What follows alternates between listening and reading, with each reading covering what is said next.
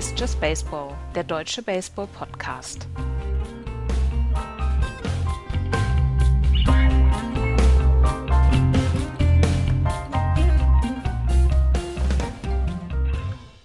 Ein Tag früher als gewohnt meldet sich Just Baseball zurück mit einem kurzen Recap auf die letzte Woche in der MLB. Hallo, liebe Freunde, zu einer neuen Ausgabe des schnuckeligen Baseball-Familien-Podcasts. Hallo, Florian. Moin. Und hallo, Andreas. Hallo. Ja, ein Spiel haben wir noch. Und äh, dann haben wir eine kurze Pause für das All-Star-Game in Denver findet es dieses Jahr statt mit einem Home Run Derby, wo wir davon ausgehen können, dass mehr als ein Ball in die Erdatmosphäre geschlagen wird. Darüber reden wir vielleicht gleich auch noch ganz kurz, aber wir müssen natürlich und hier eine große Klammer mit leider füllen, anfangen mit der größten Geschichte die äh, der Baseball im Moment hat, ist heute Nacht passiert, nämlich die furchtbare Verletzung von Ronald Acuna Jr. im fünften Inning äh, hat er sich äh, das Kreuzband gerissen. Bei einem Versuch äh, im Outfield, im Right Field äh, einen, einen Ball zu fangen, ähm, ist er, ja, ist er falsch aufgekommen hat sich das Kreuzband gerissen, äh, war dann auch ein äh, Inside the Park Home Run, logischerweise, weil der Ball halt nicht gefangen wurde. Und damit Kreuzbandriss heißt natürlich Saison aus für Acuna Junior und ähm, mindestens sechs Monate Wettkampfpause heißt, die Vorbereitung fürs nächste Jahr wird sicherlich auch schleppend werden. Und ähm, darüber müssen wir reden. Wie groß ist der Verlust für die Atlanta Braves, Andreas? Ist er überhaupt messbar?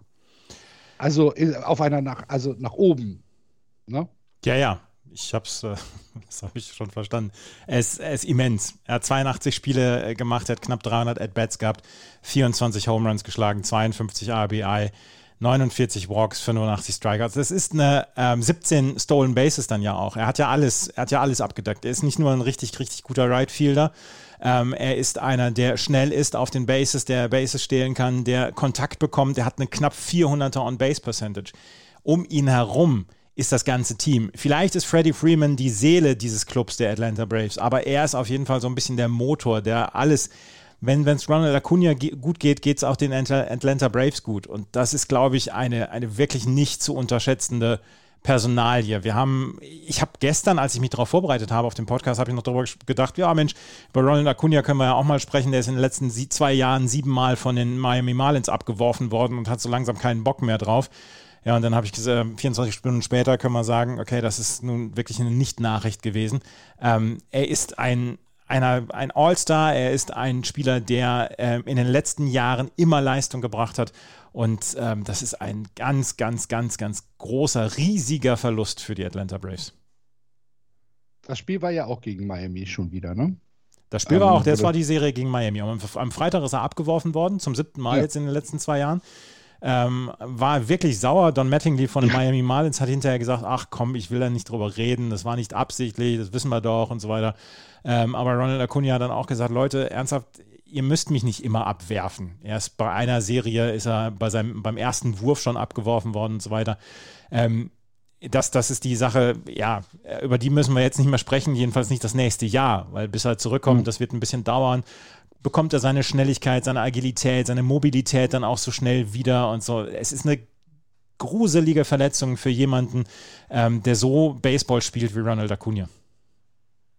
Ja, ähm, äh, genau. Also es ist ja natürlich auch eine Verletzung, die halt das gesamte Spiel, sein Outfield-Spiel beeinflussen wird, Florian. Du musst nach einem Kreuzbandriss ähm, ja Abläufe im Laufen wieder ähm, neu verinnerlichen. Für jemanden, der so ein Gewohnheitstier ist wie ein Outfielder und der seine, seine Schrittfolge fast bis zum Warning Track auswendig kennt. Wie, ja, wie schwer ist das? Ähm, ich, also die einzige Hoffnung, was mir Hoffnung macht bei dieser wirklich schlimmen, schlimmen Verletzung, ist, dass er noch jung ist. Mhm. Das macht mir so ein bisschen Hoffnung mehr, weil ich glaube, ähm, die, die auch die, äh, wie soll man das sagen, auch das, die, der Wille wieder zurückzukommen, glaube ich, bei jemandem, der jetzt zehn Jahre älter wäre, wahrscheinlich noch da ist. Aber gerade als junger Mensch steckst du sowas vielleicht auch körperlich noch etwas leichter weg. Ähm, aber ja, es wird sehr lange dauern, bis gerade, ne, ich meine, hat es, äh, Andreas hat es gesagt, 20 Stolen Bases. Das heißt, sein Spiel kommt ja auch über Geschwindigkeit und auch die Verletzung war ja jetzt beim Outfield-Catch, wo er auch sehr viel Meter gemacht hat ähm, bis er am Ball war. Also das ist ja genau sein Ding, Geschwindigkeit und, und das, das, das wieder zurückzubekommen, das wird ein langer, langer Weg. Und ähm, es ist ja auch nicht nur schade ähm, für ihn selber, natürlich nicht, und auch nicht für die Atlanta Braves, sondern auch für Gesamt Baseball. Ronald Acuna Jr. war ein Gesicht, mit dem die MLB eben auch zeigen kann, dass, dass eben da super tolle junge Spieler sind und da fällt jetzt einer weg. Das ist immer doof und ähm, wirklich schade. Und ich meine, seine Leistungen dieses Jahr bringen ihn äh, auf jeden Fall in die MVP-Diskussion. Das heißt, da ist ein MVP ausgefallen oder ein MVP-Kandidat und das ist wirklich schlimm und schade. Und ich drücke so sehr die Daumen, dass es, dass es alles gut geht. Ich meine, so ein Kreuzbandriss ist ja zum Glück kein Karriereende unbedingt, aber es macht natürlich was mit deiner Karriere. Definitiv. Ja, so ist das. Die Atlanta Braves haben das Spiel dann dennoch gewonnen gegen die Miami Marlins äh, mit 5 zu 4 und stehen jetzt in der National League East ausgeglichen mit 44 Siegen und 44 Niederlagen auf dem zweiten Platz hinter den New York Mets. Und wo wir dann da sind, könnten wir ja diese Woche mal mit der National League anfangen. Wir haben nämlich sanfte Kritik bekommen von einem Hörer, der ähm, gesagt hat, ihr geht immer so schnell über die National League East weg mit, mit dem Hinweis, ach, das ist alles so underwhelming und es ist alles so medioker und es ist halt so, so ein, als, also wenn, wenn die National League East eine Stadt wäre, dann wäre es irgendwie Würzburg oder so. Ne? ähm, aber da gibt es bestimmt auch schöne Ecken.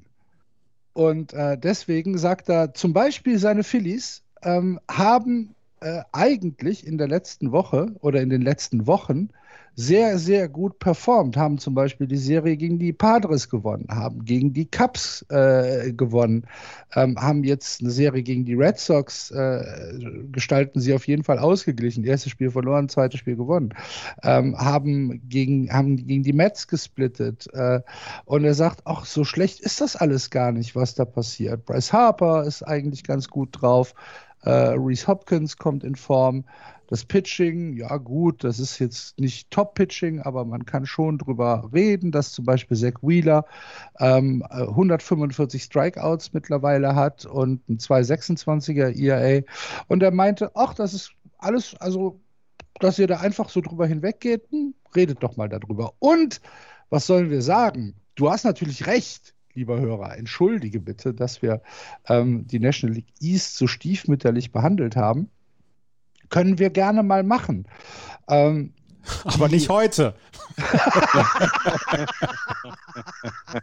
das wäre schön.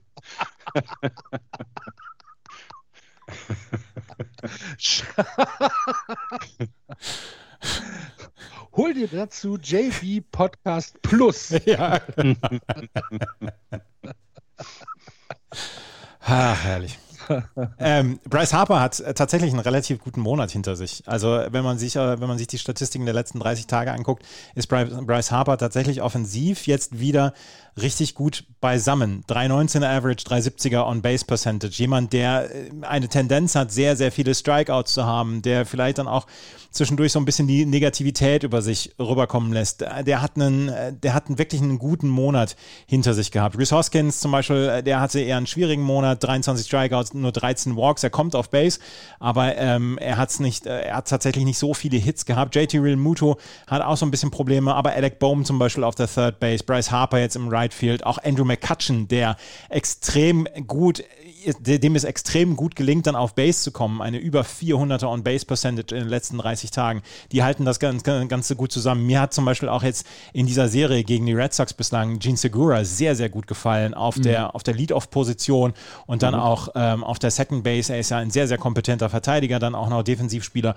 Und ähm, das, das passt schon so alles im Moment zusammen. Aber du hast es eben gesagt, das Pitching, das muss dann auch noch besser zusammenkommen. Und wenn wir uns das Pitching der letzten 30 Tage dann auch angucken, dann können wir sehen, dass bei den, bei den Starting-Pitchern es Unterschiede beziehungsweise große Unterschiede gibt. Zach Wheeler zum Beispiel, den kannst du nichts sagen. 29 Innings hat er in den letzten 30 Tagen gepitcht, 10 Runs hat er kassiert, 2 15er ERA, nehme ich jeden Tag. Aber Vince Velasquez zum Beispiel, der ist auch von den Red Sox rumgeschubst worden.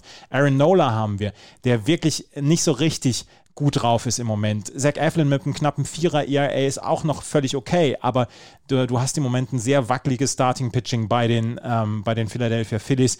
Äh, Matt Moore hat drei gute Starts jetzt gehabt in den letzten 30 Tagen, ähm, aber ansonsten brauchst du aus dem Starting-Pitching beziehungsweise aus dem Pitching ein bisschen mehr, wenn das für die Philadelphia Phillies dann in den nächsten Wochen und in den nächsten Monaten mehr werden soll, besser werden soll. Ich weiß nicht, was sie auf dem Trade Market beziehungsweise Richtung Trade Deadline machen, weil sie haben eine relativ hohe Payroll. Die haben sie sich sehr, sehr gut angesammelt mit zum Beispiel Bryce Harper, mit JT Realmuto. Ähm, ich weiß nicht, wie, wie gefangen sie sind in dieser Payroll, aber ähm, so ein bisschen was könnten sie vielleicht noch machen, gerade im Pitching, gerade im Relief-Pitching nur noch. Naja, und es ist eigentlich ja immer noch eine goldene Chance weil wir haben es ja schon ein paar Mal gesagt. Also die, die Mets äh, sind jetzt nicht irgendwie weit weg. Nee. Ne? Es ist nicht so, dass, dass die, äh, die Phillies da komplett out of contention sind, nur weil sie einen 500er Ball gespielt haben bisher. Ähm, es, da, da ist es noch alles offen. Und jetzt mit der ähm, schlimmen Verletzung von Ronald Acuda Jr., wo wir eben drüber gesprochen haben, werden die Atlanta Braves halt nicht besser dadurch. Ne? Also die, die Möglichkeit für die Phillies da anzugreifen und um die Division mitzuspielen, die ist ja da. Ja. Ja, und ähm, die, ähm, also was, was man aber sagen muss, ist, sie müssen die Division gewinnen. Das macht es dann ja. noch ein bisschen schwieriger. Ja, gut. Ähm, aber ja, genau. Und diese viereinhalb Spiele, ähm, die, die, bedeuten ja im Prinzip nur, dass du vor allem gegen die Mets dann gewinnen musst, jetzt in den nächsten Wochen, wenn du gegen sie spielst. Ähm, und dann bist du schon wieder näher dran, genau. Also verloren ist da noch nichts, finde ich auch.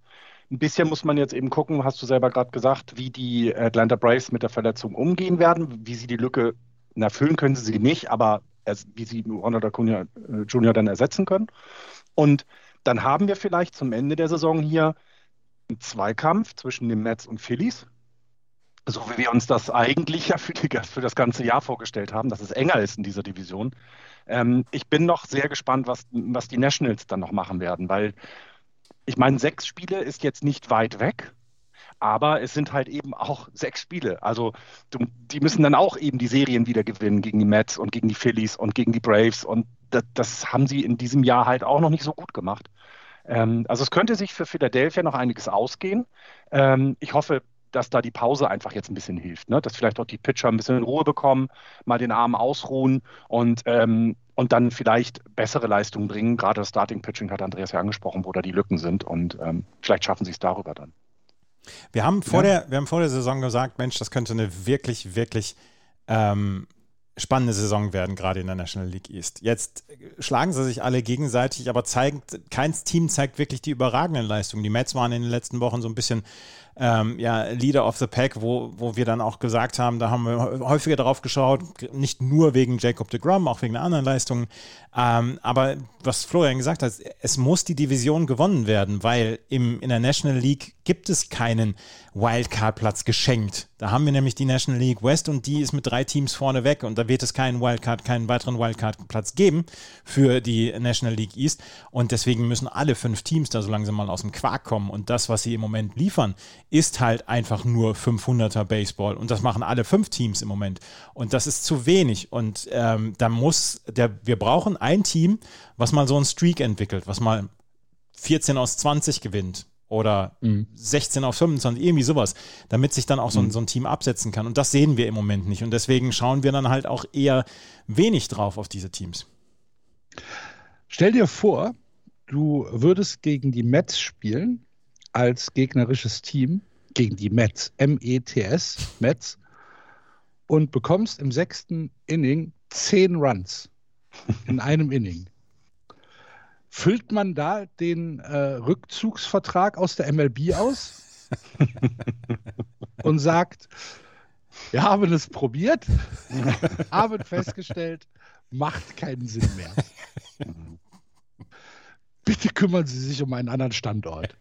Herzlichst Ihre Pirates. Las, Las Vegas soll um diese Jahreszeit schön ja. sein.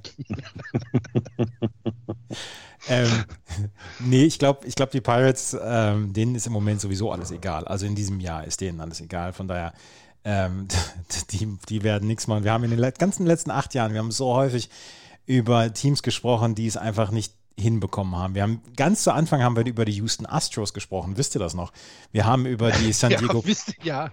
Wir haben ganz zu Anfang über die San Diego Padres gesprochen, die es auch nicht hinbekommen haben. Zwei der stärksten Teams der Liga inzwischen. Und ähm, das ist ja auch immer der schöne Kreislauf der, ähm, des, des Baseballs, beziehungsweise dann auch der nordamerikanischen Sportarten, dadurch, dass man durch diese Drafts dann die Möglichkeit hat, ähm, sich wieder, sich wieder in, in, den Vordergrund zu spielen. Und deswegen werden wir vielleicht in drei oder vier Jahren dann auch über die Pittsburgh Pirates wieder als einem richtig guten Team sprechen. Ja, Ach, trotzdem, zehn Runs also in einem drei, Inning. Ja, die Mets. Drei, drei, drei Pitchers, äh, äh, drei Pitcher verbraucht, ne? In dem Inning. Äh, und dann auch nur, also die zehn Runs sind ja nicht bei zehn Hits passiert, es waren nur fünf Hits. Wir negieren, also das, Spiel halt der, wir negieren also das Spiel der Red Sox letzte Nacht, ja? das, war ja, das war ja nicht alles in einem Inning.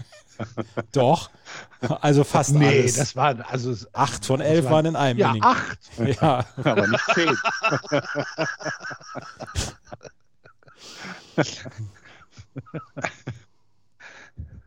ja. Baseball ist ein Spiel von Kleinigkeiten, das weißt du doch, Andrea. Ja, absolut.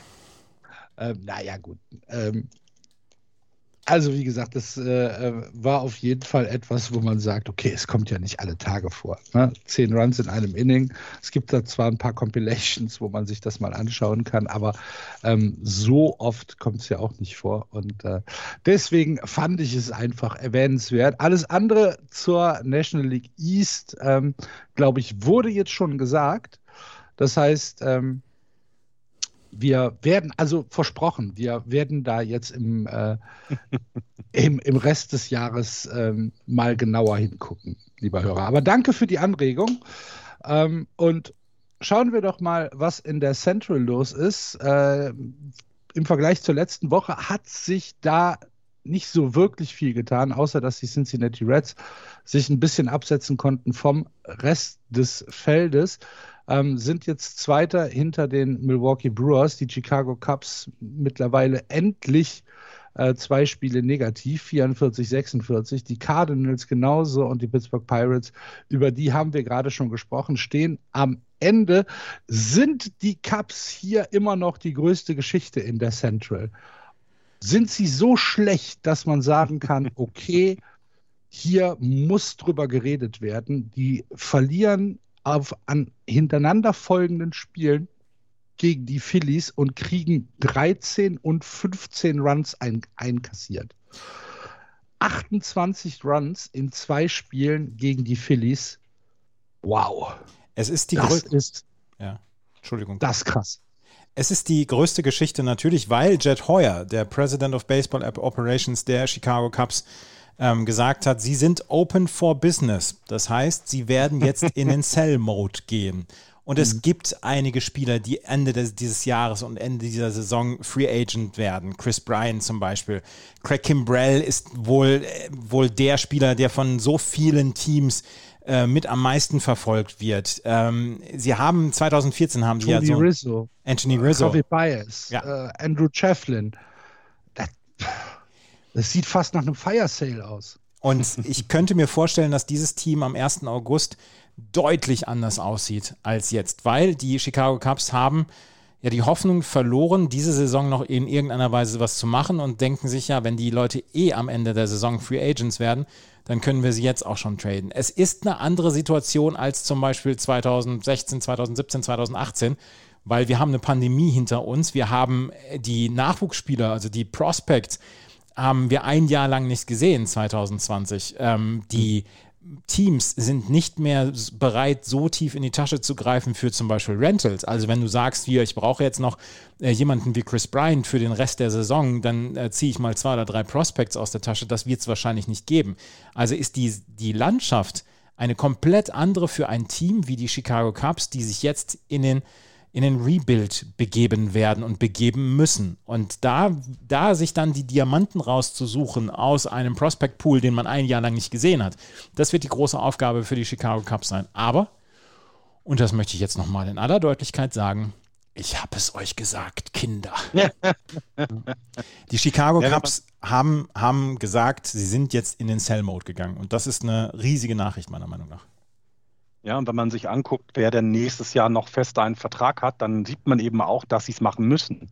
Als einziger Spieler unter 30 tauchte David Boaty auf, äh, der nächstes Jahr noch einen Vertrag hat. Der Rest, Jack Marisnik, Andrew Chafin, hat, hatten wir Jock Peterson, der kam ja gerade erst, Jake Arrieta, Kyle Hendricks und Jason Hayward. Das sind die, die jetzt noch einen ähm, sicheren, festen Vertrag haben. Jason Hayward sogar mit einer Full No Trade Clause, also der, den können sie auch nicht mal eben so wegschicken äh, bei großem Geld, 22 Millionen nächstes Jahr. Das, ist, das wird wirklich nicht einfach und ähm, es ist ja eigentlich jetzt genau wichtig, dass die Spieler, die du nächstes Jahr wahrscheinlich gar nicht mehr unterschreiben kannst, weil du das Geld dafür gar nicht mehr ausgeben möchtest, dass du die jetzt noch versuchst, gegen irgendwas einzutauschen, was dir im nächsten Jahr dann hilft. Und das wird wirklich spannend, weil, also ich meine, so Ikonen wie, wie Rizzo und Bryant jetzt zu traden, das bringt dann natürlich auch Unruhe unter den Fans, weil also gerade Rizzo ist absoluter Publikumsliebling. Den jetzt zu traden, dann aber auch, das muss man ja auch sagen, Rizzo spielt auf einer Position, wo jetzt in der Liga nicht der riesengroße Bedarf herrscht als First Baseman. Da ist dann wieder Chris Bryant spannender, weil der als Third Baseman eben defensiv äh, einiges mitbringt. Und äh, ne, das, das sind ja auch alles die Dinge wollen, die überhaupt solche Spieler noch haben. Was sie, sich, was sie sehen können, ist, Karl Schwarber ist vor zwei Jahren gegangen und hat dieses Jahr nun wirklich seinen Durchbruch dann endlich geschafft beim anderen Team. Und das könnte dann noch so ein bisschen vielleicht die Hoffnung von den aufnehmenden Teams sein, dass irgendetwas in dieser Franchise im Moment die Spieler daran hindert, ihre beste Leistung zu bringen. Wisst ihr, wie viel. Ähm, wisst ihr, nehmen, außer Kimbrell? Kimbrell würde, ich, würde ich sofort nehmen. Kimbrell würde ich sofort ja, ja, nehmen. Ja. Ansonsten haben die Red Sox keinen Bedarf an, an, an Cups-Spieler. Äh, geht mir bei den, bei den Giants ähnlich. Ich äh, würde noch gucken, ähm, wie das mit Starting Pitching ist, aber so richtig rausreißen tun die es ja gerade auch nicht. Ne? Weil das ist so noch eine Schwäche. Deswegen, also ich sehe jetzt nicht, dass der große Markt für Bryant, Rizzo, äh, nehmen wir Bias, das ist zwar ein super Shotstop, aber welches Team braucht dann jetzt ganz dringend einen Shotstop? Weißt du? Also, ja, ich, ich bin sehr gespannt, wie das sich für die, für die Cups da ausgehen wird. Bias ist, äh, Bias ist ähm, jemand, den du im Moment aber auch nur in der Defensive richtig gebrauchen mhm. kannst. Ne? 115 Strikeouts bisher in der Saison. Mhm. Das ist eine ganze Vielleicht Menge. muss er auch zum Team kommen, wo, also ich meine, äh, ne, ich meine, Karl Schwarber hat letztes Jahr wahrscheinlich auch nach allem geschwungen, was nicht bei drei auf den Bäumen ist. Und hat jetzt eben auch gelernt, geduldiger zu werden. Und vielleicht ist es eben auch das. Vielleicht muss eben Bias in einem Team sein, wo sie sagen, Diggi, du brauchst nicht jedes Mal versuchen, einen, einen Home Run zu schlagen und schlag nicht nach allen. Wir brauchen nicht on Base und dann machst du weiter. Und vielleicht ist das bei den Cups im Moment es, es, scheint ja irgendwo etwas da los zu sein, was man nicht greifen kann, denn ähm, das hattet ihr in der letzten Sendung, die übrigens sehr, sehr gut war, ähm, hattet ihr das ja auch schon angesprochen. Die Qualität ist ja da. Es ist ja nicht so, dass wir hier über ein Team sprechen, was sich gerade im Rebuild befindet und junge Leute da stehen hat. Nein, das sind gestandene äh, Profis, das sind Spieler, die die World Series gewonnen haben. Das machst du auch nicht mal so im, im, im Nebenher. Die Qualität ist da, aber sie bringen es einfach nicht auf die Platte. Und, und das, das, das kann ja nicht sein. Also es kann ja nicht sein, dass Javier Baez äh, schlecht ist. Das, das, das nehme ich nicht an. Chris Bryant, das hat Andreas so schön gesagt. Äh, Chris Bryant ist kein schlechter Spieler. Wer das sagt, der hat keine Ahnung. Und ja, ich, äh, ich weiß es noch nicht. Ich bin sehr gespannt. Tja. Wir werden die Cups natürlich weiter verfolgen, weil es, also interessant ist es schon. Ne? Es ist halt so ein bisschen, ja, so ein bisschen dieser Katastrophentourismus. Es ist ja auch eines der größten Teams der Liga. Also. Ja, eben. Also so, als, als würdest du halt, keine Ahnung, extra, extra an reinfahren, um zu gucken, wie, wie hoch ist das Hochwasser jetzt schon. Ja. Ähm, die St. Louis Cardinals ja. sind übrigens auch eine Geschichte, weil es könnte sein, dass sie dieses Jahr zum ersten Mal seit 13 Jahren keine Saison mit einem positiven Record haben.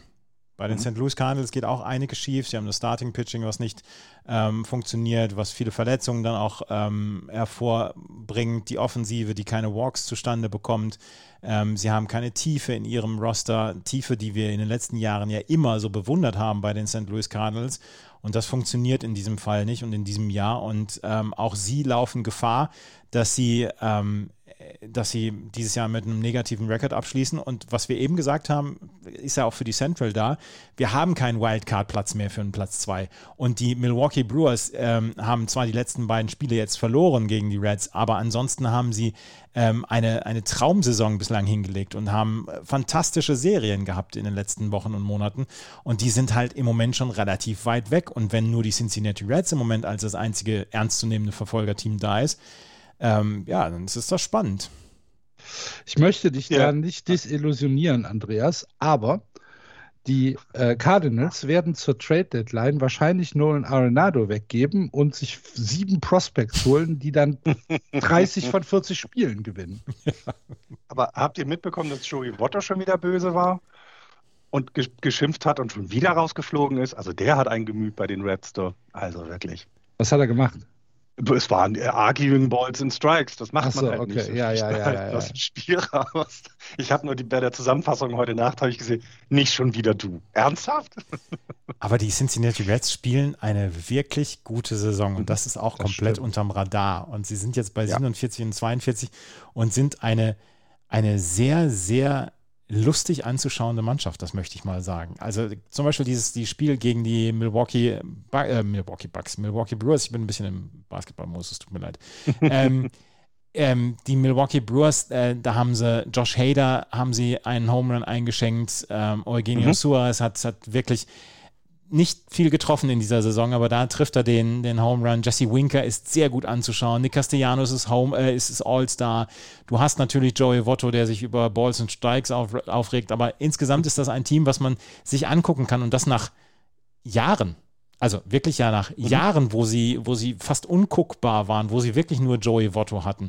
Der einzige, der wirklich im Moment und in diesem Jahr komplett leidet, das ist Luis Castillo. Der hat 18 Spiele gestartet, hat einen 481er ERA und schon 10 Spiele als Loss verlassen. Ich meine, die Win-Loss-Statistik ist irrelevant, ist, ist kein Problem, aber äh, er ist im, im, Moment so ein bisschen der äh, Odd Man Out. Wade Miley spielt, pitcht eine super Saison, Tyler Maley pitcht eine super Saison, Sonny Gray pitcht eine super Saison und Luis Castillo eigentlich so ein bisschen der Ankerspieler für die nächsten Jahre, der Anker-Pitcher, der ist dieses Jahr so ein bisschen gekniffen. Kriegt es noch nicht hin, ne? Genau. Ja. Ist mir auch immer aufgefallen. Und gerade seine Starts sind so wackelig, dass dann die gute Offensive der Reds eben da nicht immer hinterherkommt, tatsächlich. Das ist mir auch aufgefallen. Ähm, ich möchte nochmal wieder den Namen Jesse Winker anbringen, weil ich irgendwie verknallt in diesem Spieler bin. Ich finde ihn total klasse. Aber auch zum Beispiel Jonathan India in der Offensive, ne? Das ist auch das ist auch jemand, den hatte man vor der Saison gar nicht so auf dem Zettel und jetzt produziert er eben vernünftige Zahlen. Er kommt fast zu 40 Prozent seiner At-Bats on Base. Ähm, also es ist eben nicht wie, wie früher alles auf einer Schulter, von der Schuld, auf der Schulter von Joey Votto, sondern sie haben es sehr gut verteilt und ich meine, Castellanos müssen wir nicht drüber reden, das ist eine MVP-Saison, die er gerade spielt, ne? 330er Average. Ähm, wir haben jetzt 18 Home Runs, aber eben entsprechend auch äh, Doubles 28, also da ist auch Geschwindigkeit vorhanden und, und, und.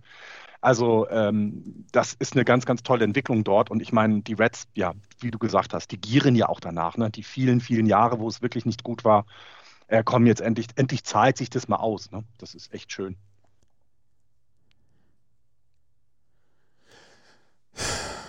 Ja, ja ist, äh, so ist das. Achso, habt, ihr, habt ihr das, ähm, das Double Play äh, der, der Reds mitbekommen heute Nacht? Gegen, äh, gegen die Milwaukee Brewers?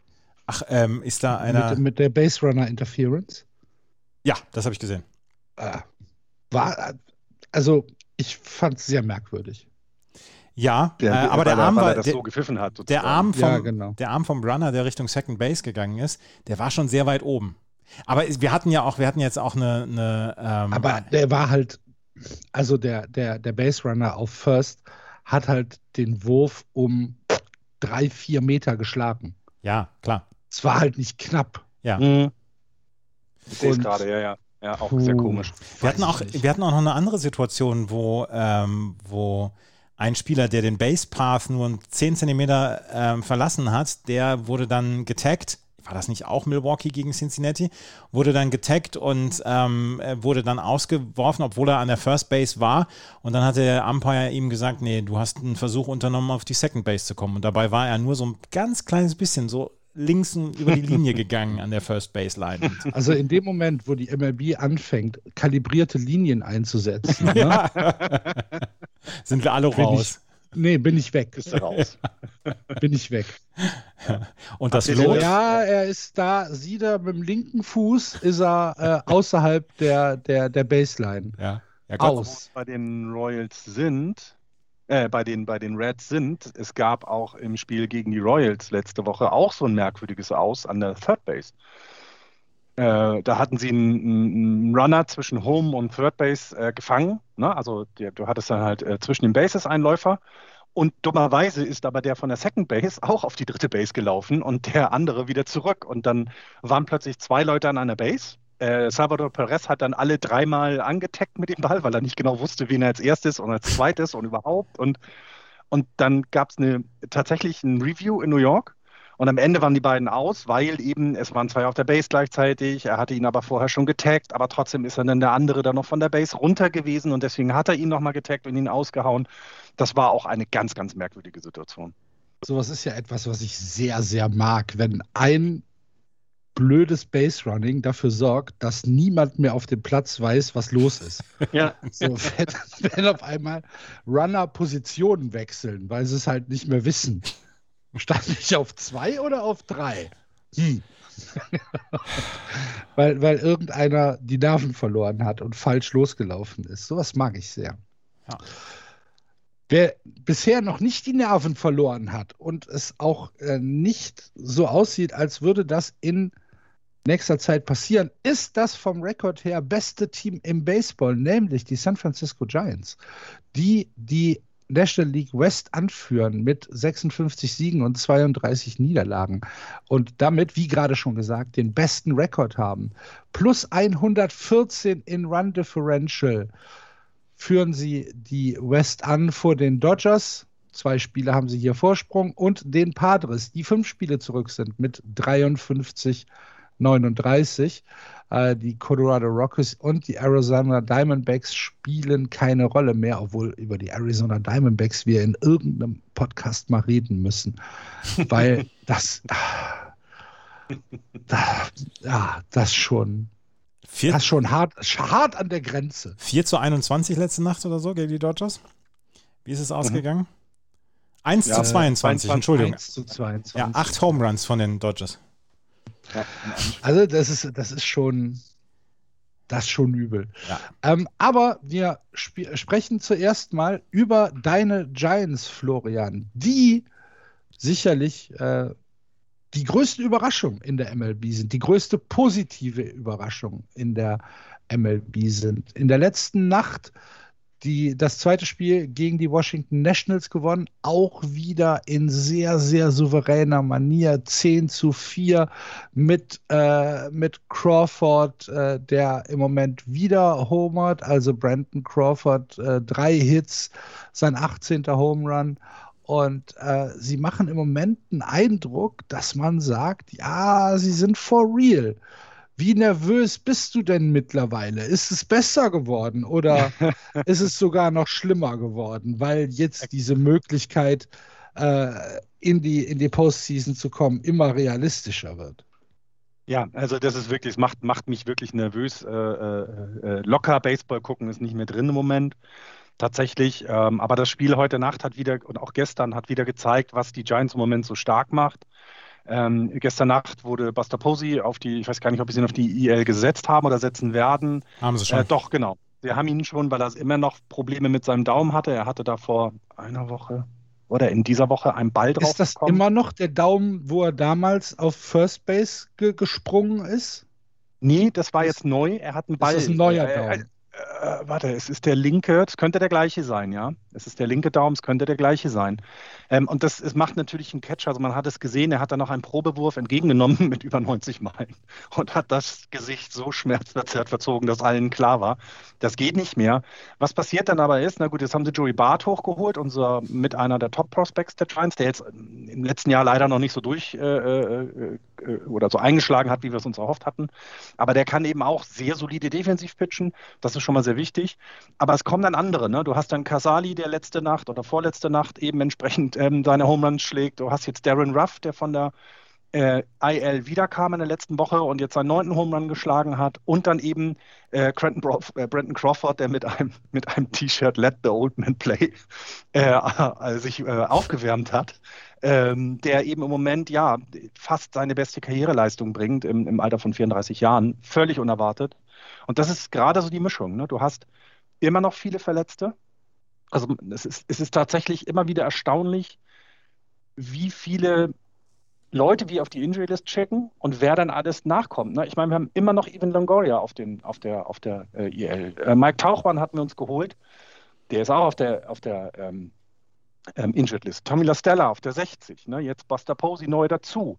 Ähm, aber es kommen halt immer wieder Leute hoch, die, die diese Lücken dann füllen. Und das, es ist so ein bisschen wie äh, quasi die Italiener bei der Europameisterschaft und vielleicht auch sogar die Engländer, die keinen richtigen Superstar haben, der also quasi das Team trägt, sondern das Team trägt sich selber und zwar ganz breit, also auf ganz, ganz breiter äh, äh Schulter. Und das ist überraschend, aber das ist halt auch die Handschrift von äh, Sahan Faidi, äh, Fahan Saidi, ähm, der dieses Team so umgekrempelt hat, wie es keiner oder wie es alle wollten im, im, im, im Office bei den Giants, äh, wie es aber keiner von den Fans unbedingt wollte. Ähm, und ja, jetzt zahlt sich das alles aus. Und das ist irre. Und ja, nervös definitiv. Ähm, die Pause tut uns gut. Es kommen vielleicht dann auch ein paar Verletzte zurück. Und dann fangen halt die Serien an. Ne? Also dann geht es dann auch irgendwann los, dass du wieder mehr gegen die eigenen Teams spielst, ähm, äh, in der eigenen Division. Und gerade das gegen, also gerade die in der zweiten Hälfte haben wir mehr Spiele gegen Los Angeles. Ne? Du fängst nach dem All-Star-Break schon an, dass du wieder St. Louis hast, dann hast du Los Angeles vier Spiele auswärts, danach äh, eine kleine Serie gegen die Pirates und dann zum Ende des Monats wieder drei Spiele zu Hause gegen Los Angeles.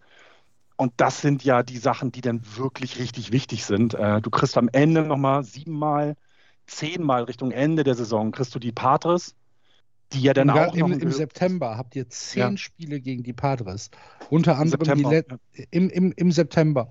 Äh, ja. Äh, vom, vom 14. September bis zum 3. Oktober. Zehn Spiele gegen die Padres.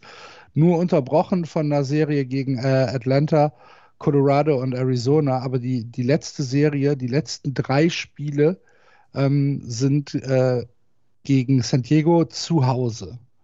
Und das, ähm, das, da, das, könnte, da könnte es halt tatsächlich nochmal um alles gehen in diesem ja, Spiel. Ja, und du ne? darfst ja auch nicht auf den, das Blöde ist ja, du darfst ja nicht auf den Wildcard-Platz zurückrufen, äh, zurückrutschen, weil dann spielst du ja gegen das Team, das mit die Wildcard aus.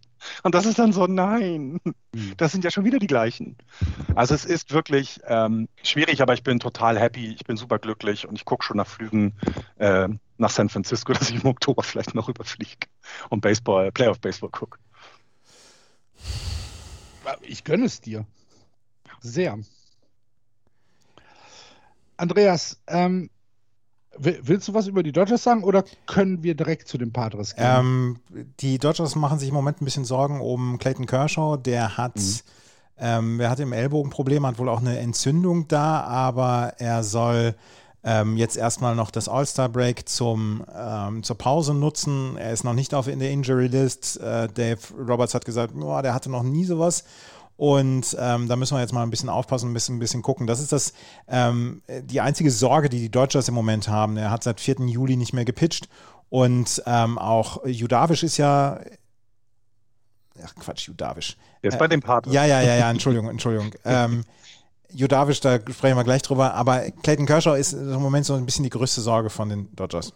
Mhm. Entschuldigung. Ah, alles ja, gut. Wobei, Wobei ja auch dann, das darf man nicht vergessen, ne, äh, es fehlt ihnen ja auch ein Starting-Pitcher weiterhin. Also wenn Clayton, Clayton Kershaw eben jetzt nicht pitchen kann, fehlen ihnen ja derer zwei mit Trevor Bauer auf der weiterhin verlängerten Administrative Leave-Liste. Ähm, hast du halt eben da im Moment zwei ganz, ganz große Lücken, die den Dodgers wirklich wehtun. Ne? Also das muss man sagen, sie gewinnen zwar weiter Spiele, sie haben ja auch noch äh, Spieler, die da ein ähm, die da reinspringen können. Aber natürlich möchtest du eigentlich gerade in dieser Division deine besten Leute auf dem Mount haben das, äh, und auch gesund auf dem Mount haben. Ähm, Gibt es irgendwas Neues über Corey Seager? Der ist, glaube ich, immer noch auf der IL. Ja, nee, eine, klar, der nee, ist, glaube ich, der ist, meine ich, sogar auf der 60-Tagesliste. 60. Aber mhm. ja. Äh, er, er, schwingt schon und Rehab Assignment äh, nach dem All-Star Break. Also ah, okay. es kann hier gute Zeichen geben.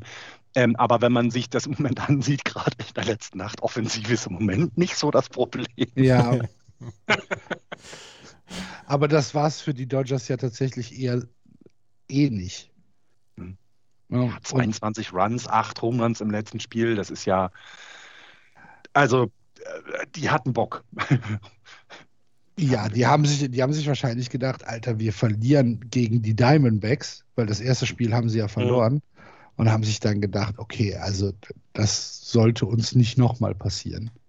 Ja, ich bin mal gespannt, ähm, weil, also wer so ein bisschen untergeht, äh, weil er nicht, also wer nicht so leuchtet, wie man sich das erwartet hat, nenne ich das mal so, weil ich muss ja hier aufpassen, was ich äh, über Mookie Betts sage.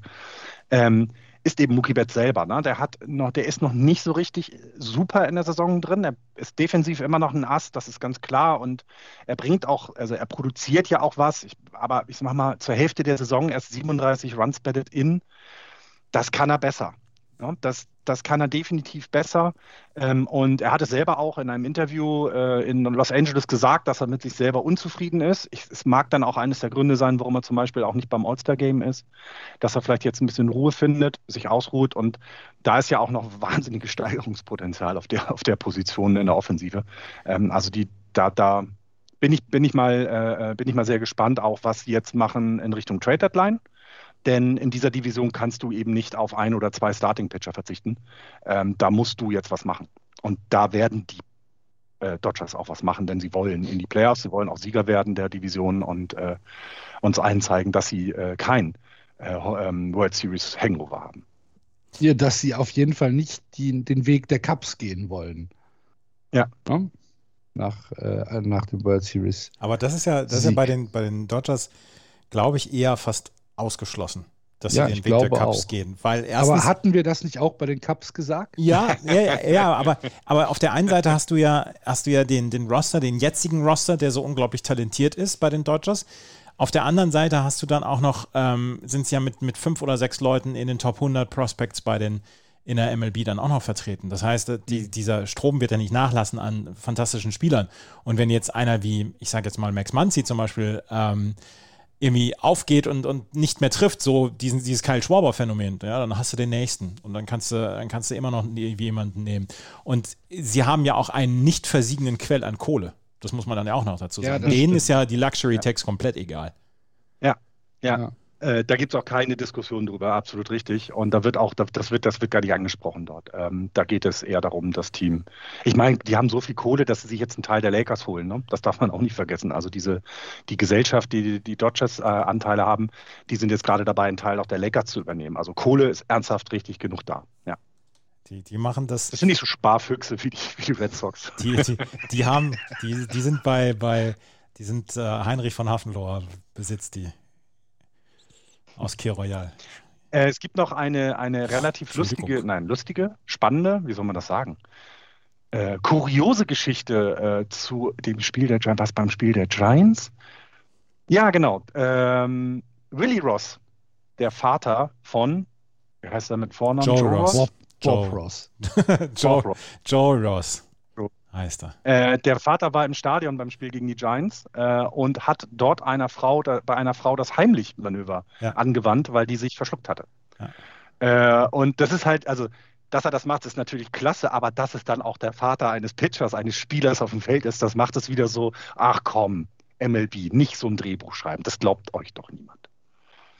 Naja, wenn wir bei Drehbüchern sind, können wir ja mal kurz zu den San Diego Padres gucken und, und uns mal das Drehbuch von äh, Daniel Camarena anschauen, der diese Woche im Spiel gegen die ähm, äh, äh, Philadelphia, nee, Washington Nationals, meine Güte, ähm, Geschichte geschrieben hat. Denn Daniel Camarena, Relief Pitcher, äh, von den Yankees gedraftet, dann 2020 in der Covid-Saison äh, von den San Diego Padres übernommen. Also er wurde 19 von den Yankees äh, entlassen, hat dann 2020 ein Minor League Contract bei den San Diego Padres ähm, übernommen. Äh, er kommt aus San Diego, ist also homegrown, hat dann für sein Team praktisch einen Minor League-Vertrag unterschrieben,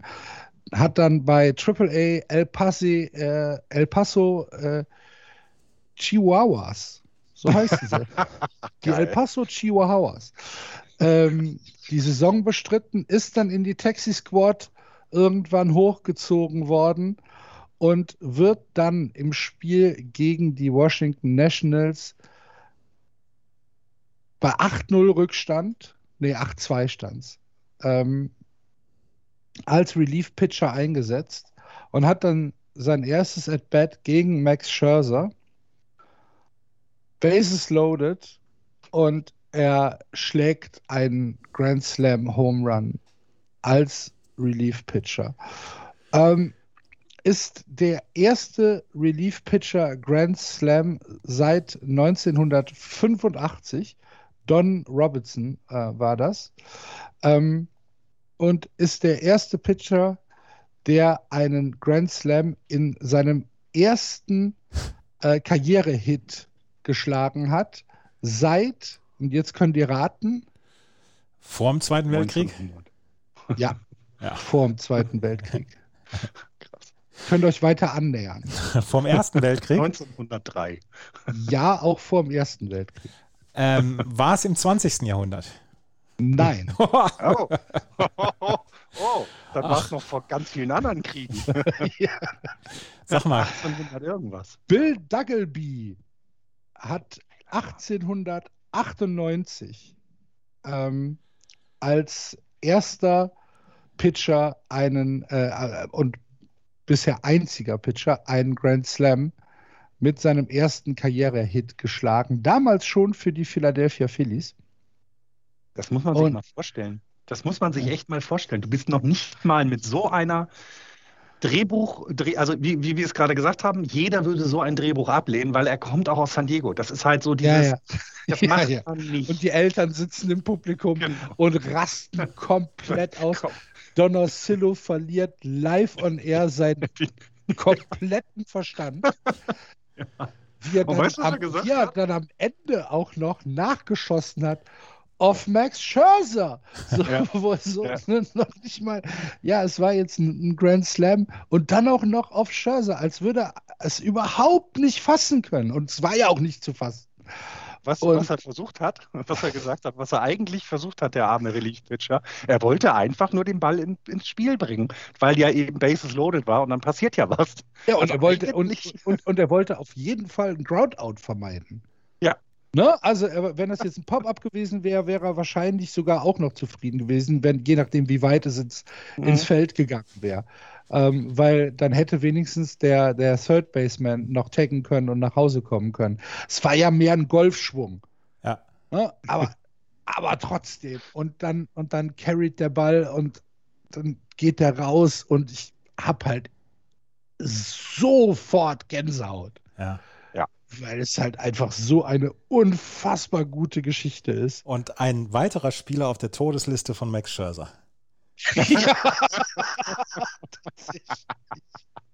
ja. Ja, die wir nicht mögen. die wir, ach, guck mal, ja, siehst du. Gerade gesehen. Bei dem Patres, du wolltest Judavisch ansprechen. Ja, genau. Judavisch ist auch verletzt. Ja. Ja. ja, genau. Snell auch, Blake Snell sowieso, ja, war schon. Schön, äh, also, so eine Atmosphäre ja. kaputt machen könnt. Ja. Herzlichen ja. Dank dafür. ich, ich bin immer noch sowieso, also du guckst, du guckst die Zusammenfassung ähm, von, von Padres spielen und du kannst sicher sein, es passiert in diesem Spiel immer etwas, wo du sagst, wow.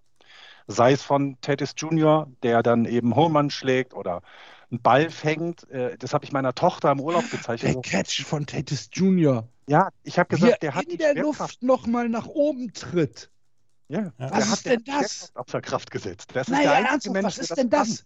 Ja. Der springt 1,50 Meter aus dem Stand, zieht dann im Sprung die Beine an und tritt nochmal in die Luft, damit er nochmal drei Zentimeter höher kommt, um an den Ball zu kommen. Alles in einem Ablauf. Leute, das ist halt ein, nee, das ist nicht normal. Das, das hatte doch das hier. Ist, das ist ja unfassbar. Was ist das denn für ein Catch? Das hatte hier der, der, die Reaktion des Pitchers ne, von dem mhm. Padres. Ja. Der, der sagte einfach nur ganz laut, wow. Der hat den, der konnte nicht mal sagen Thank you oder seine Kappe tippen oder so. Der war selber so überrascht von diesem Play und so überwältigt irre. Aber dann auch der Rest. Äh, Jake Cronworth hatte vor zwei, drei Spielen auch so ein Catch, wo du sagst, Ding, das ist halt ein lockerer Double für den Hitter. Das, der wäre nämlich zwischen die beiden Outfielder ins Right Field gegangen. Und er kriegt den Ball noch auf den letzten Drücker und das ist schon, also defensiv wie offensiv sind die Patres einfach eine absolute Show. Für ein Team, was im Moment den zweiten Wildcard-Platz hat, wirklich gut. Ja, aber sie haben viereinhalb Spiele Vorsprung vor ja. den Reds auf die Wildcard. Es, es ist nicht, noch nichts durch, würde ich auch sagen. Ne? Das, das aber kann man. Ist es bei den Padres nicht so, dass ich das komplett losgelöst von irgendwelchen Standings ja, mir trotzdem immer angucken natürlich, muss? Natürlich, natürlich, natürlich. Ja. Weil, Weil es so unfassbar gut ist und so viel Spaß macht. Und sie also, haben ja auch dann diese, sie bringen ja auch das, die Frische dann mit, ne? mit dieser Spin-Kette, die sie dann demjenigen, der einen Home geschlagen hat, umlegen. Ähm, äh, ne? das, die, die bringen ja auch eine Freude mit. Also ich mag zum Beispiel auch Home Runs der Red Sox sehr gerne sehen, weil die dann ja sehr häufig da jemanden durchs in den Einkaufswagen kommen. Ja, super gut. Aber die feiern sich, die freuen sich, die haben Spaß daran, was sie tun. Bei den ähm, Phillies äh, äh haben diese Home Run-Hüte. Habt ihr die mal gesehen, diese ja, komischen äh, Hüte? Und, Wir haben sie äh, gestern gesehen, Florian. Ach ja, ach ja, ach ja, stimmt. Sorry. Äh, Entschuldigung. Äh, aber das hat, da hat ja ein Spieler drei Home Runs geschlagen und nachher kam ein vierter Home Run dazu. Da mussten sie von, von dem den Hut wieder abnehmen, weil sie haben nur drei. Und es ist also dieser Spaß, den im Moment solche Teams in die Liga bringen, das ist einfach toll und das macht, tut dem Baseball wirklich, wirklich gut gerade. Gut. Dann haben wir doch eine schöne Überleitung gefunden, um von der National League in die American League zu gehen. Und äh, hier auch mal in der East anzufangen, wo die Boston Red Sox immer noch an der Spitze stehen, äh, dicht gefolgt von den Tampa Bay Rays. Und äh, ja, die Yankees haben jetzt ein Spiel aufgeholt, da werden wir gleich noch drüber sprechen. Aber zuerst, Andreas, wie nervig ist Tampa? ähm, ja, gewohnt nervig eigentlich, ne? Gewohnt, also es hat sich nichts getan, ne? Nee, es hat sich wirklich nichts getan. Die Dave O'Brien sagte gestern, äh, sie werden nicht weggehen. Nee, aber was, also was mich. Äh, wie Pickel. Ja, sie haben zwischendurch eine Niederlagenserie gehabt, wo sie vier oder fünf hintereinander verloren haben und dann haben sie sich regrouped und jetzt sind sie wieder da und haben jetzt die letzten sechs Spiele gewonnen. Vor allen Dingen jetzt dann auch zwei gegen die Toronto Blue Jays. Die Toronto Blue Jays, die langsam wirklich aufpassen müssen, nicht den Anschluss zu verlieren. Auch schon neun Spiele Rückstand, viereinhalb Spiele schon auf einen Wildcard-Platz und die Tampa Bay Rays werden nicht weggehen und das, äh, da können wir uns da können wir uns sicher sein, die Tampa Bay Rays, die Dodgers der American League. Also es ist ja so ein bisschen, Boston Red Sox waren vorher dann auch ähm, von uns dann ja auch immer so gesagt worden, ja, das ist eine Übergangssaison und wenn sie einen 500er Ball spielen, ist alles in Ordnung. Jetzt haben die Red Sox dann halt auch schon was zu verlieren. 20 über 500 ja. ist eine mhm. super erste Hälfte gewesen und äh, die Tampa Bay Rays sitzen ihnen halt komplett im Nacken und das ist etwas, ähm, was wir wahrscheinlich den Rest der Saison dann auch wieder sehen werden. Ich bin sehr gespannt. Heute Abend Rubber Game äh, zwischen den Red Sox und den Phillies steht 1 zu 1 in der Serie. Ähm, und dann halt äh, Break mit fünf Spielern fahren die Red Sox nach Denver. Zeigt ähm, ja auch, was sie für Leistung bringen in diesem Jahr. Ne? Das muss man ja, ja. auch dann mal lobend erwähnen. Also ich meine, Devers 22 Home Runs, Bogarts mit einem 3,22er Betting Average. Ihr, ihr hattet ja sehr. Um Bogarts mache ich mir irgendwie ein bisschen Sorgen. Ich weiß nicht. Kannst du. Es sieht so ein bisschen aus, als wäre er müde langsam. Und geht er zum All-Star-Game? Ja, geht er? Ja, ja, er geht. Ah, okay. Ist ja auch ein Starter. Ja, gut, der, Gut, dann wird er ja nur ein oder zwei Innings spielen vielleicht. Klar, nee, ja, ich meinte jetzt auch nicht, ich meinte jetzt mhm. auch nicht wegen des All-Star-Games. Ich meinte halt mhm. einfach so, er macht irgendwie so einen Eindruck at bat, wo ich sage, na, das sah vor einem Monat irgendwie anders aus. Das Lustige ist, der, ähm, er produziert ja nach wie vor hervorragend. Ja, ja. Das Einzige, was ja, er nicht, mhm. das Einzige, was er nicht mhm. gehabt hat, waren, waren Home Runs in den letzten 30 äh, Tagen. Zum Beispiel, er hat, er hat jetzt zwei Wochen lang gehabt, äh, wo er keinen, wo er keinen Home Run geschlagen hat. Hatte 92 at Bats, ein 3,15er Betting Average, 93er on Base Percentage, halt kaum Home Runs. Aber 12 RBI, 11 Walks hat er produziert, 10 Doubles hat er produziert. Das ist, wir würden das von jedem Spieler nehmen, also wirklich von jedem Spieler mhm. nehmen und würden sagen, es ist eine super Saison. Bei Xander Bogarts, der bislang wirklich eine außergewöhnliche Saison hat, sagen wir, boah, vielleicht wirkt er ein bisschen müde im Moment. Das ist wirklich, das ist wirklich erstaunlich, weil ich ja. habe ein ähnliches Gefühl gehabt und ich habe ich hab auch gedacht, na, vielleicht braucht er mal so zwei, drei Tage Pause. Ähm, und dann guckst du dir seine Statistiken an und denkst, ach, mit dem Jungen ist eigentlich alles in Ordnung. Also rein von der Produktion her ja, es ist ja auch, es ist halt mehr so ein Bauchgefühl, ne? Ja, ja. Dass du halt ja. sagst, ja. Gut, wir müssen leider ein bisschen aufs Tempo drücken äh, heute, denn es gibt noch Anschlusstermine. Deswegen schnell noch äh, zu den New York Yankees, die in äh, den letzten beiden Nächten sehr, sehr, sehr, sehr knappe Spiele gegen die Houston Astros hinter sich haben. Beide gewonnen haben. Äh, einmal 4 zu 0 und heute Nacht dann 1 zu 0 mit einer ähm, überragenden Pitching-Leistung von Garrett Cole, der wieder zurückgekommen ist und ein Complete Game Shutout äh, gepitcht hat mit insgesamt 129 Pitches über die gesamten neun Innings. Drei Hits hat er abgegeben, zwei Walks, zwölf Strikeouts und äh, hat von den 129 Pitches 83 Case, also Strikes geworfen. Im neunten Inning kam es dann zu einer kleinen Irritation, weil Yankees-Skipper Boone äh, nach einem ähm, Walk-off, äh, nicht Walk-off, äh, Lead-off-Hit äh, so ein bisschen ja, Muffensausen bekommen hat. ne? Das Spiel stand halt auf der Kippe und äh, er ist dann zu Garrett Cole auf den Mount gegangen und hat ihn mal gefragt, wie sieht's denn aus? Schüchtern hat er ihn gefragt. Schüchtern hat er ihn gefragt, die Kappe äh, runtergezogen, vor die Brust gehalten und gesagt, Garrett, hör mal. Und Garrett hat. Und Garrett, Garrett Cole hat dann ähm, relativ offensiv geantwortet. Auch selbstbewusst. Selbstbewusst, ja. ja. Aber man möchte doch äh, mündige Spieler. Ja.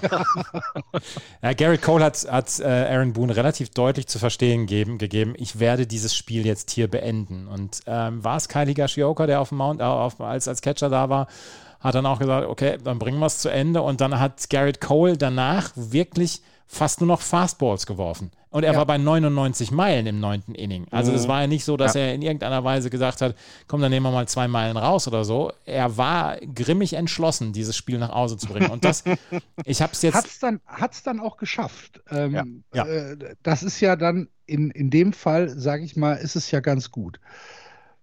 Stellt euch mal vor, er gibt dann noch einen Zwei-Run-Home-Run ab. Ja, na, dann wird er nächstes Mal ohne Meckern vom Ja, es geht, nicht, es geht nicht um ihn. Es geht ja. da nicht um ihn, sondern es geht um Boone. Ja. Ja, steht da schlecht. Aber ich glaube, ich glaube, Boone wäre aus der Geschichte relativ unbeschadet rausgegangen, weil er dann gesagt hätte, Garrett Cole ist unser bester Pitcher. Garrett Cole weiß in der Regel, was er zu tun hat und wie er sich und ob er sich sowas zutrauen kann, so ein Spiel zu beenden. Dieser Home Run jetzt von XYZ, der war fantastisch, das war ein guter Pitch etc. Ich glaube, Aaron Boone wäre aus der Sache vielleicht sogar okay. gestärkt rausgegangen. Mhm. Ja, kann natürlich sein, aber es kann natürlich es auch ist, sein, dass er halt, der Mannschaft ne? verliert, ne? Dass er, dass er eben sich nicht durchsetzt, sozusagen. Ne? Weil eigentlich hat das Kommando auf dem Platz immer der Skipper und alle machen das, was er sagt. Und das hätte auch, ne, klar, es kann positiv für ihn ausgehen, aber innerhalb des Teams hätte es vielleicht etwas weiter schlechter machen können. Aber es ist ja alles gut gegangen und so haben beide ja dann auch äh, recht, eben quasi. Man hört auf seinen Spieler, der fühlt sich gut und man vertraut seinem Spieler, dass er das kann und das Vertrauen wird belohnt, ist ja auch dann was sehr, sehr Positives. Ne? Es war insgesamt ein sehr bemerkenswertes Spiel. Ich habe es jetzt nur kondensiert gesehen, ähm, bin aber der Meinung, dass wir wenig Spiele gehabt haben in dieser Saison, die mit mehr, ähm, ja, mit mehr Durchschlagskraft gesehen haben als, als dieses Spiel. Also das ist ein, ein Spiel gewesen, wo beide es unbedingt gewinnen wollten. Wir haben zwei richtig gute Pitching-Leistungen bekommen, weil auch Zach Greinke mhm. nur einen Run abgegeben hat. Und das war ein Home Run von Aaron Judge, der dann ja auch, habt ihr das gesehen, äh, als er von der Second Base Richtung Third Base gelaufen ist, sein Trikot zusammengehalten hat und damit José Altuve ähm, geärgert hat, beziehungsweise nachgemacht hat, der damals doch, als es diesen Sign-Stealing-Skandal um die Houston Astros gab, der doch das eine Mal bei einem Walk-Off seine Mitspieler gebeten hat, sein Trikot nicht runterzureißen, weil darunter wohl diese Buzzer waren, die ihm angezeigt mhm. haben, ist es jetzt ein Fastball oder nicht. Neben den Mülltonnen gab es dann auch noch die Buzzer, die auf den Körpern der Spieler waren. Und ähm, da hat er ihn gemockt und ähm, das war eine, eine Geste, die er zwischen Second und Third Base noch gebracht hat. Da war sehr viel, sehr viel heißes Blut drin in diesem Spiel. Und es war ein richtig, ja, richtig Erklärung, gutes Spiel. Und das war Playoff. von Aaron Judge ist ja, halt ja. mega. Es war, es war Playoff nein, Baseball. Nein, ich wollte, ich wollte nur zeigen, dass es sehr kalt hier ist, wenn sie das Dach Super Ausrede. Fantastisch damit ist Aaron Judge auf meiner Ich mag ihn Skala etwas gestiegen, weil das ist eine super Sache. Nein, nein, war kalt. Super klasse. Äh, was wir jetzt nochmal ansprechen, oder was ich gerne nochmal ansprechen wollen würde, ich glaube, Andreas hat es mal aufgebracht, diesen Astros-Indikator. Du musst, äh, um äh, zu beweisen, dass du ein gutes Team bist, musst du die Astros schlagen. Und das haben die Yankees jetzt in dieser Dreier-Serie bei zwei Spielen schon gemacht. Ähm, ich bin mal gespannt, wie unser Indikator da jetzt einschlägt. Ob das jetzt vielleicht einer der Turnarounds für die Yankees in dieser Saison ist, sodass sie ja nochmal angreifen. Denn acht Spiele ist sau viel, aber es sind nur dreieinhalb Spiele auf dem Wildcard-Game-Platz. Das ist ja nicht außer, ähm, außer Sichtweite. Deswegen, ich bin mal gespannt. Wenn sie das Spiel heute Nacht noch gewinnen, dann würde ich dann würde ich in einem Pferderennen würde ich dann auf den Außenseiter setzen, den die Yankees im Moment ja darstellen. Sie haben danach, nach dem All-Star-Break, haben sie acht Spiele von den nächsten zehn gegen die Boston Red Sox. Das wird, ein, oh, das wird lustig. Ja. Hart. Das ist hart. Für beide, ne? Also, ja. weil du, oh, das ist hart. Und die, die Red Sox sind so gut drauf, äh, da hätte ich jetzt keinen Bock drauf, muss ich ehrlich gestehen. Eieieiei. Also es ist auf jeden Fall Phillies, in, ne? in, unserer Kategorie äh, Serien, die man sich angucken mhm. kann. Nächstes Wochenende äh, die Serie der Red Sox gegen die Yankees. Das ist schon etwas, äh, wo man ein Auge drauf haben sollte. Das ist äh, tatsächlich auch eine Serie, die ja so ein bisschen die, äh, äh, ja, das Pace für die zweite Hälfte der Saison mhm. vorgeben kann. Wenn da jetzt nochmal ein Sweep der Red Sox käme, dann, oh, dann hast du die Yankees halt wirklich schon sehr, sehr auf Abstand. Im Gegenzug, wenn die Yankees, äh, wenn die Yankees äh, sweepen, dann hätten, wären sie halt auf einmal wieder voll in Contention. Mhm. Ähm, also das ist eine, eine, sehr, sehr interessante und für den Ausgang der American League East auch ähm, schon wichtige Serie, auch wenn natürlich noch viel Baseball zu spielen ist. Aber trotzdem, wenn ihr eine Serie sucht nächstes Wochenende und noch nicht äh, gefunden habt, dann schaut doch da mal rein.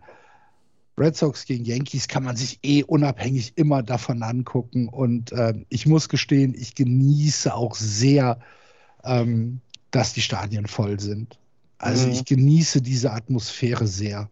Klar. Völlig unabhängig von irgendeinem, äh, von irgendeiner pandemischen Einordnung äh, kann ich nicht, kann ich nichts zu sagen, aber Was ich genieße, genieße los, diese ne? Atmosphäre sehr. Ja. Was bei den Padres im Stadion los ist, ne? Wahnsinn.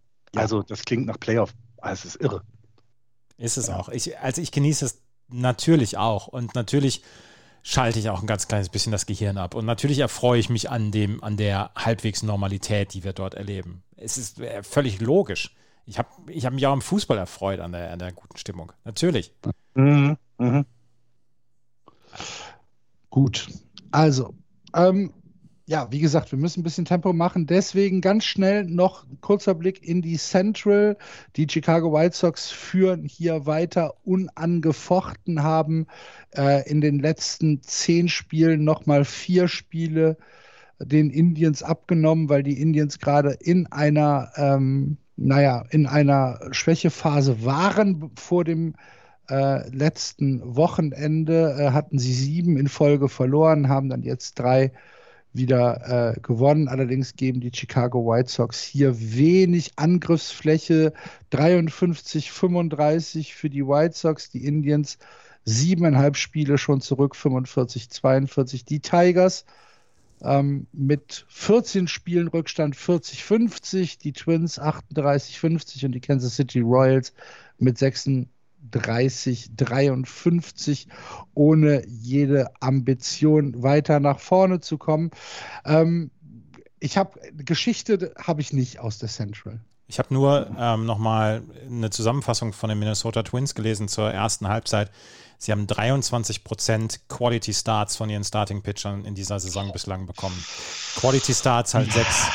Weniger als jedes vierte Spiel. Ja, sechs Innings. Eins, eins pro Woche vielleicht sechs Innings gepitcht und das ist so ein bisschen, das ist so ein bisschen das ganz, ganz große Problem. Und das Bullpen hat 58 Prozent der Inherited Runners, also die Runner, die sie vom Starting Pitcher beziehungsweise vom Pitcher vorher geerbt haben, haben sie durchlaufen lassen sind mhm. zu Runs geworden. 58 Prozent der Inherited Runners sind Runs geworden. Und das ist etwas, wenn du eine, also ein Bullpen wird ja sowieso nach Runs etc. auch gemessen wie jeder Pitcher.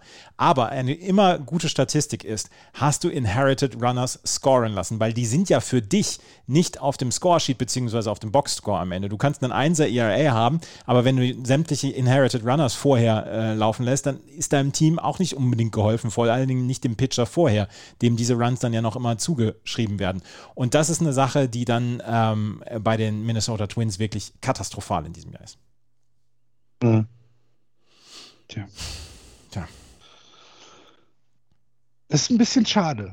Ja, absolut. Ja, dafür Max Kepler vorgestern mit einem Two-Hit-Game mal wieder ein bisschen Offensive gezeigt. Ähm, ist vielleicht auch mal was Schönes, dann, wenn man so negativ über die. Twins ja, es geht ja, es ist ja nicht so, dass wir den, dass wir den Minnesota Twins das nicht gönnen würden. Darum geht es ja gar nicht. Es geht halt darum, dass es halt einfach schade ist, dass die, ähm, dass die Leistung schon stark eingebrochen ist gegenüber den letzten beiden Jahren.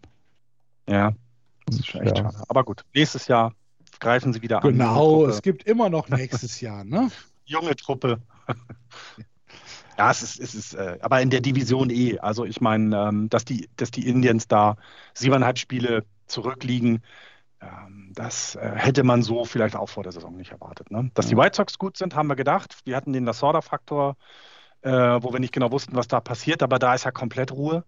Jetzt seit wirklich langer Zeit. Wann haben wir das letzte Mal über irgendwelche Fehl-Coaching-Leistungen von ihm gesprochen? Gar nicht. Und die White Sox ja, verdienen sich ihren Playoff-Platz da äh, in einer doch schlechten, schlechten Division. Ja. Gut. Und äh, dann gucken wir natürlich auch noch auf die American League West. Die eben angesprochenen Houston Astros führen hier vor den Oakland Athletics, dann die Seattle Mariners und dann kommen die LA Angels, die trotz Shohei Otani weiterhin nicht aus dem Quark kommen. Sie kommen nicht, sie werden nicht positiv.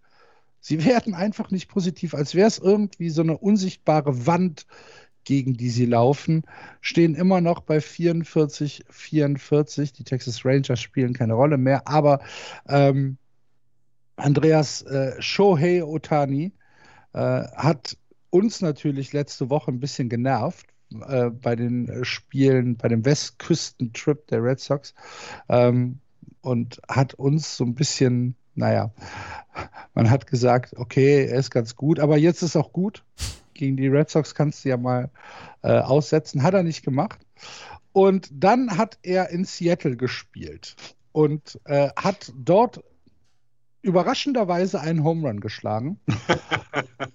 und zwar einen Home Run ins Upper Deck in Seattle. Und das ist etwas, was laut den Seattle Mariners die da natürlich genauestens Buch drüber führen, erst zum sechsten Mal in der Geschichte des Ballparks passiert ist.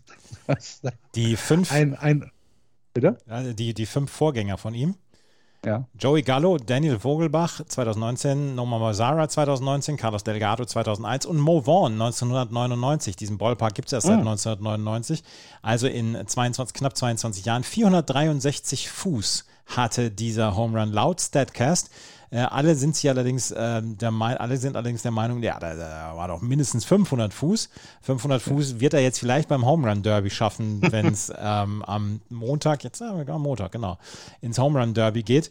Ähm, aber das war schon mal wieder so ein Home Run, den er also sowas von rausgeknüppelt hat aus dem das Stadion. Das ist einfach unfassbar. Sein 33. Ja, irre irre. Also der, das, das, also ich bin ja jetzt nicht derjenige, der hier immer sagt, dass äh, Home Runs das Beste am Baseball sind, aber Home Runs von Shohei Otani sind das Beste am Baseball.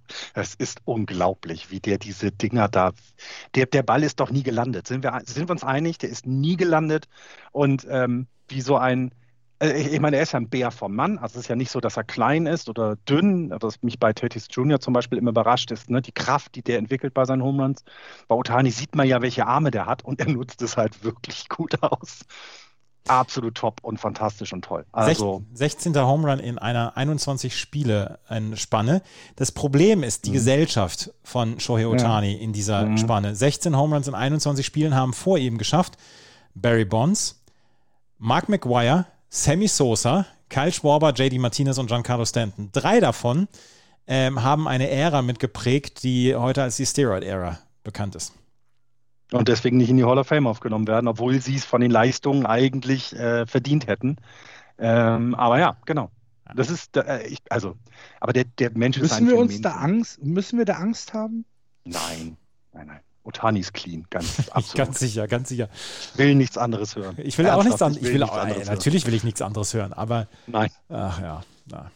Es nein, ist schon, nein, das ist schon bemerkt. Japaner schummeln nicht. Sagen wir es doch einfach, wie es ist. Japaner schummeln nicht, die sind zu nett. ich meine, Otani ist ja nicht nur, also er schlägt ja nicht nur Home Runs. Er ist ja auch noch schnell. Mhm. Ja. ja. Er ist ja auch noch schnell und äh, über, ja, über das Pitching haben wir ja auch schon gesprochen. Und er, er wird jetzt im, äh, im All-Star-Game, wird er halt pitchen und schlagen. Äh, das sind Dinge, die passieren halt nicht. Er wird im Home Run Derby mitmachen. Das, das passiert halt eigentlich nicht. Und, und er das, wird 500 Fußbälle schlagen. Ja, wahrscheinlich. wahrscheinlich wird er auf, tatsächlich auf irgendeinem Parkplatz in Denver landen, der Ball. und dann für teuer Geld so, verkauft werden. Ja. Wo du, wo du denkst, so, meine Güte, das gibt's doch gar nicht. Und der Typ, dessen SUV beschädigt worden ist, der wird das Auto verkaufen für höchstmögliches Gebot. Wahrscheinlich an Otani selbst. Ja, genau. Das bringt uns ja schon fast zu den Empfehlungen für die nächste Woche. Wir hatten ja die, die äh, Red Sox-Yankees-Serie angesprochen.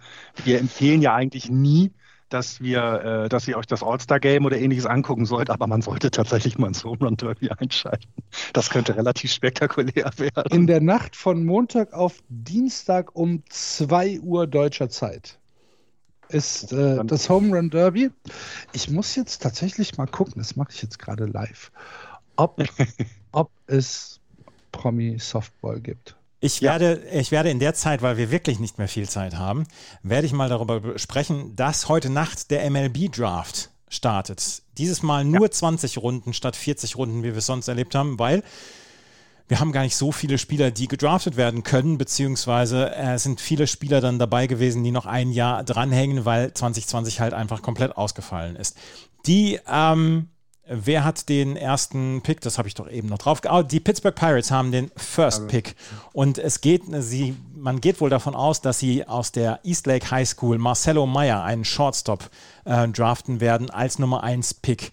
Ähm, von Platz 2 bis Platz 4 ist es eigentlich, oder Platz 5 sind folgende Namen ähm, dabei, die hoch gehandelt werden. Jack Leiter ist ein Right-Hand-Pitcher aus Vanderbilt.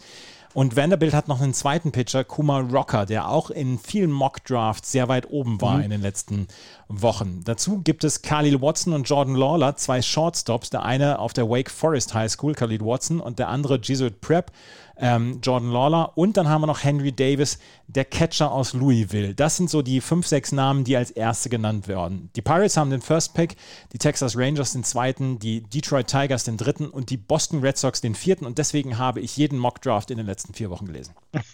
Ja, Sehr ja, aber tatsächlich ist es ja, das ist ja der Unterschied zu allen anderen Sportarten. Das sind ja in der Regel keine Spieler, die sofort einschlagen. Es dauert immer noch, bis sie kommen dann. Also wenn man sich die Namen aus dem 2020er Draft anguckt oder aus dem 2019er Draft, da gibt es halt wenig äh, Spieler, die dann tatsächlich auch schon spielen.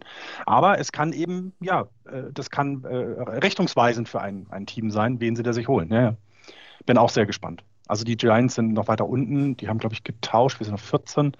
Ähm, aber ja, da gucken wir mal. Ich habe zwei Empfehlungen, zwei Serienempfehlungen. Äh, die Giants gegen die Dodgers ab dem 20., weil wir ja nächste Woche Pause machen. Und äh, auch an dem Wochenende, wo die Yankees gegen die Red Sox spielen, spielen die Cincinnati Reds gegen die Brewers eine Serie, was ja auch Implikationen auf den Tabellenstand hat. Also das könnte man sich gerne alles mal angucken. Gut.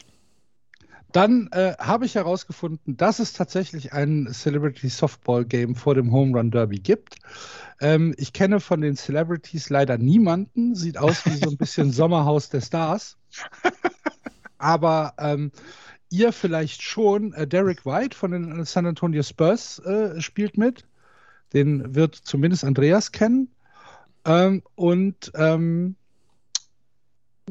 von den Steve, Ao Steve Aoki kenne ich. Cici Sebastian und Hunter Pence. Ja, Steve, Steve Aoki kenne ich. Wer ist das? Du kennst Steve Aoki? Ja, ist ein Produzenten-DJ, den kenne ich wohl. Ja, das, also lesen kann ich auch. Nee, aber den kenne ich, also den, den Namen habe ich schon mal gehört. The Miss, WWE Superstar, den kenne ich leider nicht mehr. Es ist, äh, seitdem Razor Ramon nicht mehr für sowas gebucht wird, kenne ich mich damit auch nicht mehr aus. Gut, dann äh, soll es das für heute gewesen sein. Wie gesagt, wir haben jetzt noch ein paar Termine. Vielen Dank, liebe Leute, dass ihr zugehört habt. Für Kritik, Anregungen und was auch immer stehen unsere Social-Media-Kanäle natürlich offen, entweder auf Twitter, Facebook oder wenn ihr kommentieren wollt, auch gerne im Blog. Über Rezensionen bei iTunes freuen wir uns und wenn ihr diesen Podcast, dieses kleine Podcast-Projekt unterstützen wollt, gibt es auf justbaseball.de rechts unten einen kleinen Steady-Button. Da könnt ihr uns einen Kaffee ausgeben, freuen wir uns auch sehr drüber. Nächste Woche haben wir Pause, weil All-Star Break ist. Das heißt, wir hören uns in zwei Wochen wieder. Und äh, bis dahin wünschen wir euch viel Spaß. Playball, macht's gut. Tschüss. Tschüss. Ciao.